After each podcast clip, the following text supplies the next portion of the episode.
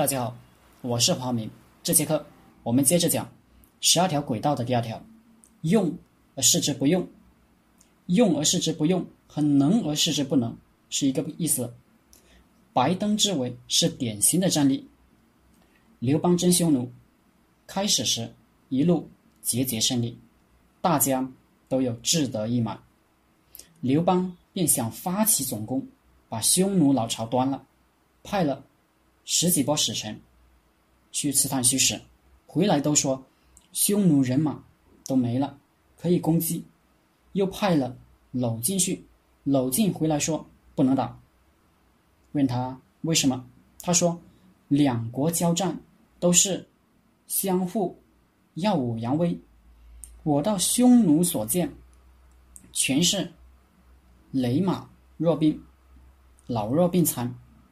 显然是刻意演戏给我看，引诱我们去。刘邦本来战意已决，听娄敬之言，大怒，把娄敬教育，说乱我军心，我得胜回来再收拾你。刘邦倾巢而出，结果在白登中，在白登中了单于的埋伏。匈奴哪里没人？四十万大军。把刘邦围了个严严实实，匈奴哪里没马？东南西北的部队马的颜色全部统一，东边全是白马，西边全是黑马，北边全是红马。要知道，刘邦登基的时候，仪仗队都找不起一样颜色的白马来拉车。汉军被困了七天七夜。数次激战，突围也突不出来，冻饿交加，士卒手指被冻掉了十之二三。刘邦知道中计，找他专负专门负责那个阴谋诡计、间谍策反的陈平商量。陈平设了个计策，去行贿单于的胭脂，就是匈奴皇后，说汉王。斩白蛇起义，不是凡人，有神助。这样打下去，对匈奴未必是福是祸，但对您呢，肯定是祸。胭脂问：“我有何祸？”答：“匈奴人不习惯南方生活，夺了汉地也没用，跟汉人作战，所图无非是女子金帛，汉人。”美女极多，男人有钱就变坏。单于得了金帛，又得了美女，他就不情愿您了。金帛我们直接给您，你别让单于得了美女。胭脂一听，这才是本质啊！老公的事业再大，与我何用？关键老公要为我所用啊！便在枕边向单于鼓吹。汉王神助论，不能把事情做绝了。刘邦的光环本来就强大，光环就是权力。单于也颇为不踏实，不知道明天会发生什么。再加上约好的两路盟军也没有按时按时到，担心他们是不是被刘邦策反了。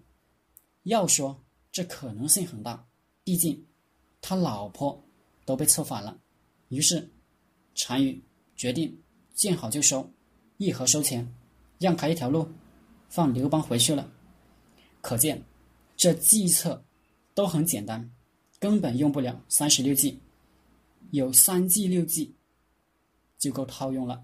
但执行就很重要，演戏的人要能挠到对方的痒处，看戏的人呢，就像足球比赛罚点球。守门员看那射门的，不管他什么假动作，反正不是射左边就是射右边，这就是你能做出的判断。至于这回是左是右，你永远不知道。所以这回中计不等于下回不中同样的计。匈奴的雷马若兵可能是真的。也可能是装的，就像射门的左右，刘邦综合判断，认为是真的。这不能说他中计。如果使臣看到的是强兵壮马，他反而可能认为是装的，还是要打。至于胭脂和单于的决策，那更是理性选择。你也不能说单于上了刘邦的当。